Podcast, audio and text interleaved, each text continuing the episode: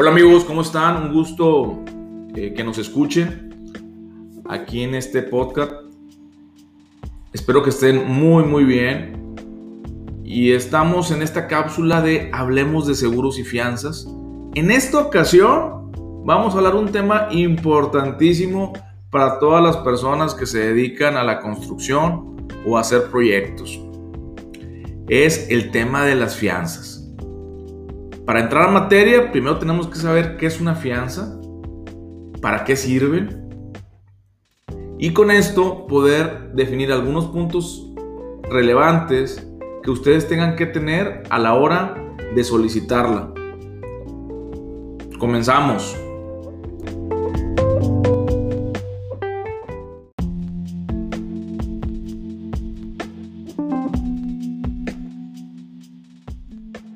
Antes que nada, voy a mencionar algunos ejemplos que nos han pasado en esta trayectoria de más de 15 años en el despacho de IMAX Seguros. Nos han hablado clientes de mucho tiempo que estaban acostumbrados a hacer proyectos chicos y en el transcurso del tiempo han ido creciendo como empresa y les toca que por primera vez les piden una fianza te hablan por teléfono y te dicen, ¿sabes qué? Necesito una fianza, me la está pidiendo la empresa fulanita de tal y me urge para mañana. Muchas veces creemos que las fianzas son similares a un seguro. Desgraciadamente son muy, muy diferentes. De hecho, si lo podemos comparar, lo podemos comparar más eh, con un crédito bancario. Ustedes saben, para tener un crédito bancario, lo primero que tenemos que hacer si es una persona moral, tenemos que entregar alguna información de la empresa. Primeramente la identificación de nuestra empresa, que es acta constitutiva, el poder, el INE, comprobante de domicilio y los estados financieros. La declaración anual inmediata anterior.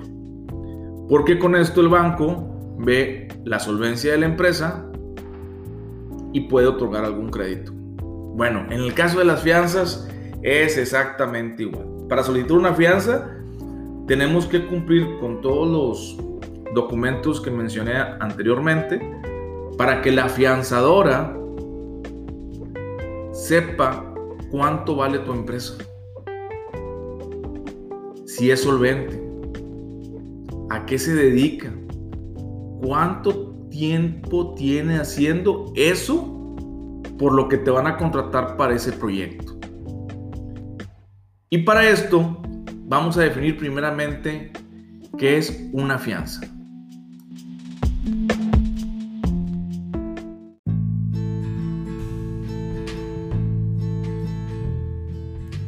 Vamos a ver qué, con qué fianza nos podemos topar. Siempre en el contrato que nos den nuestros clientes, ya para la firma sí hay que poner mucho énfasis o mucha atención en la parte o en la cláusula que dice fianzas. Ahí es donde están todas las características de cómo solicitar la fianza y lo que debe decir la misma. Eh, muchas veces me ha topado, me he topado con algunos clientes que pues firman o pueden firmar este contrato porque se les hace que no va a pasar nada pero sí es importante estar viendo todas las cláusulas que marcan el contrato, porque a veces nos podemos comprometer a cosas que efectivamente no, pues no se pueden cumplir. Y para la fianzadora es un contrato que tú firmaste y, en y para la empresa también, porque a veces las empresas son muy grandes.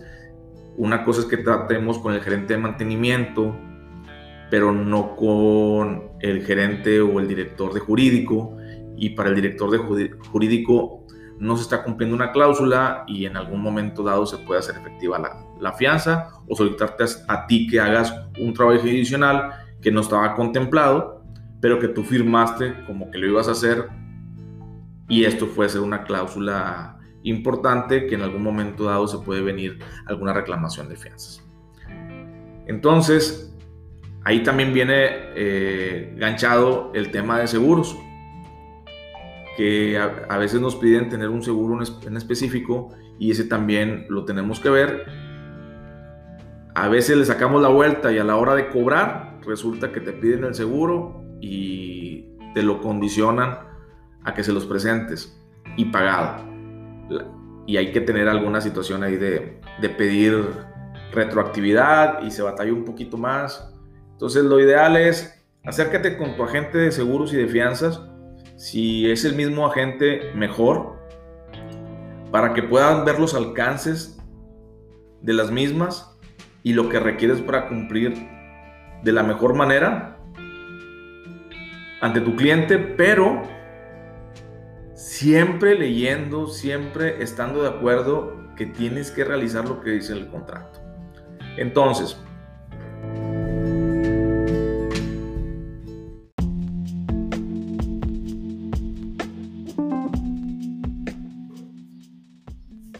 pues una fianza es un aval, es una garantía que tu cliente necesita para tener una tranquilidad de que el contrato que está haciendo contigo para que le hagas un proyecto determinado se va a cumplir en tiempo y forma o se vayan a cumplir algunas cláusulas de ese contrato.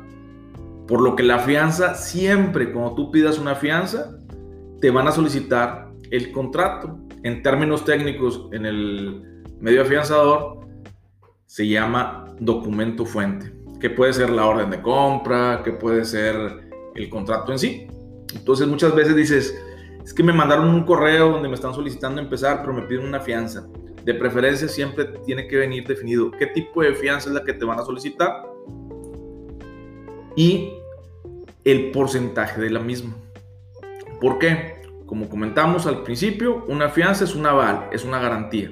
Entonces la garantía tiene que ir sobre algún monto del contrato.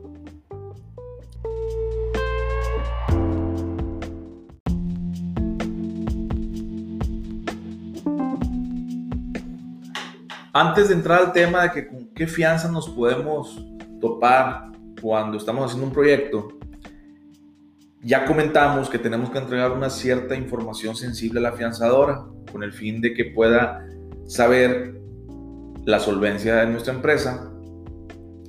Y cuando la fianzadora sabe la solvencia de nuestra empresa, calcula algo que se llama línea de afianzamiento. La línea de afianzamiento no es otra cosa más que el límite por lo cual la afianzadora va a ser tu aval en cualquier proyecto. Desgraciadamente a veces empezamos al revés, empezamos ya con la exigencia de una fianza para hacer todo esto que acabamos de decir al principio, primero sacar la línea de afianzamiento y después sacar la fianza. Y cuando nos piden una fianza en un contrato, en los porcentajes que marca el contrato, regularmente nuestra empresa tiene que valer tres tantos más o tres veces más de la suma de las fianzas que nos están solicitando. Por eso, amigo, ahorita si estás escuchando este podcast, empieza a hacer el trámite de la alta de, para la línea de afianzamiento y que ya te den de alta las afianzadoras, que te den tu línea de afianzamiento, que sepas cuánto vales y si quieres valer más, se puede arreglar muy simple. Eh, donde tu empresa tenga un obligado solidario, que es un aval de tu empresa, para que en caso de que si tú quieres que valga más tu empresa, lo sumas con propiedades de socios, con propiedades de la misma empresa o de algún externo, para que tú puedas aceptar proyectos más grandes y la afianzadora tenga la certeza de que al momento de poderse reclamar una fianza, tú vas a poder hacer frente a ese riesgo.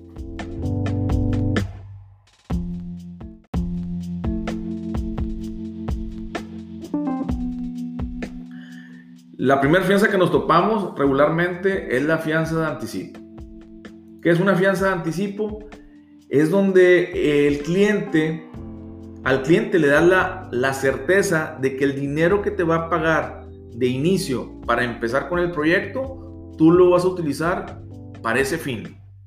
Si él al pasar un mes de que empezó el proyecto no ve avances o siente que lo que te dio de anticipo no va de acuerdo con lo que tú has hecho, te puede pedir las facturas y te puede pedir eh, el cronograma de qué es lo que has hecho y a ver si cumple con lo que él te eh, proporcionó económicamente. Y en caso de que no se cumpla, él puede hacer efectiva la fianza de anticipo ante la fianzadora. Son pocos casos los que pueden ocurrir así. Pero más vale estar prevenidos y utilizar ese anticipo para los fines que nos lo dieron.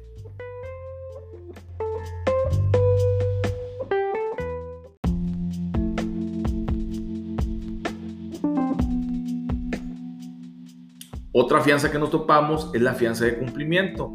La fianza de cumplimiento es la más eh, típica junto con la anticipo, porque la de cumplimiento lo que hace es de que tú le garantizas a tu cliente que vas a terminar la obra en un tiempo determinado. Por eso, cuando estemos haciendo el cronograma o tengamos todas las actividades que vamos a realizar de esa obra con tiempos, cada cosa que le vamos entregando a nuestro cliente, eh, si la obra está por fases, es necesario que te la estén firmando. Si la obra se retrasa por alguna situación, tienes que pedir que te firmen el atraso, porque ese atraso va a atrasar la fianza, va a atrasar los seguros y en un momento dado puedes estar cayendo en un incumplimiento de contrato donde a lo mejor tú no tienes la culpa. Pero al no tenerlo bien sustentado, esto te puede traer algún tipo de problemas. Entonces, la fianza de cumplimiento es lo que se le, garantiza a tu cliente que tú vas a cumplir en tiempo y en forma este proyecto. Regularmente la fianza de cumplimiento no la topamos que te la pueden pedir por el 10% del contrato. Es decir, si la obra es de 5 millones de pesos, lo más común es que te la pidan por el 10%, que vienen siendo 500 mil pesos. Los hemos topado en 10, en 20, todavía en 30%. Y como acordábamos al principio, si te piden una fianza por 500 mil pesos, es decir, que el contrato es de 5 millones, la fianza de cumplimiento al 10%, que son 500 mil pesos, dicha fianza, digo, dicha empresa tiene que valer tres veces lo de la fianza. Es decir, tu empresa nada más por esta fianza debe de, estar valiendo en sus estados financieros alrededor de un millón y medio.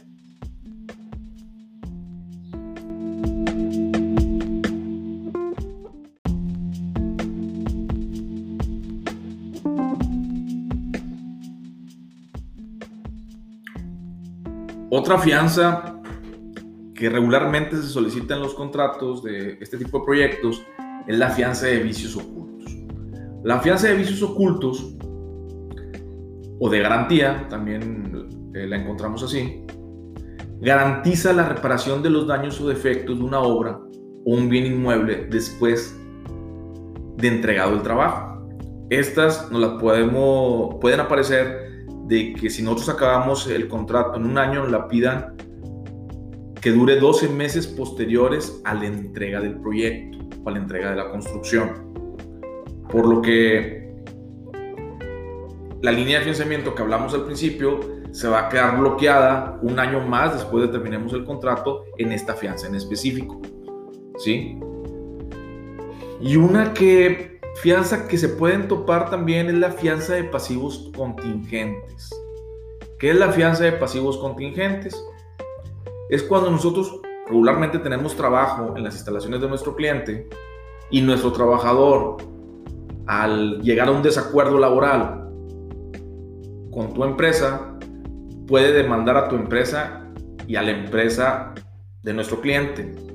Entonces con eso, si haya una, obligatoriedad de nuestro cliente, que así se la dicte la ley Federal del Trabajo en un caso, y tenga que pagar algo, él, a él le tenemos que garantizar a, nuestro cliente de que si él paga algo, nosotros le vamos a, liquidar lo que él haya aportado y en caso de no hacerlo, él puede hacer efectiva esta fianza por ese monto de lo que él haya pagado.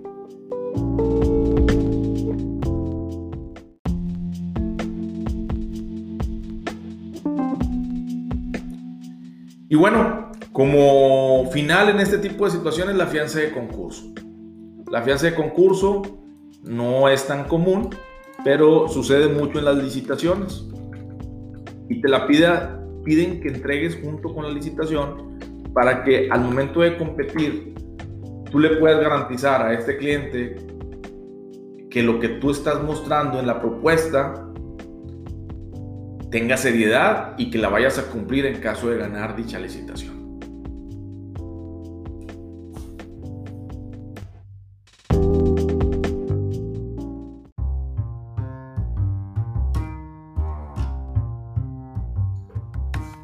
Pues bueno amigos, con esto concluimos este tema de las fianzas.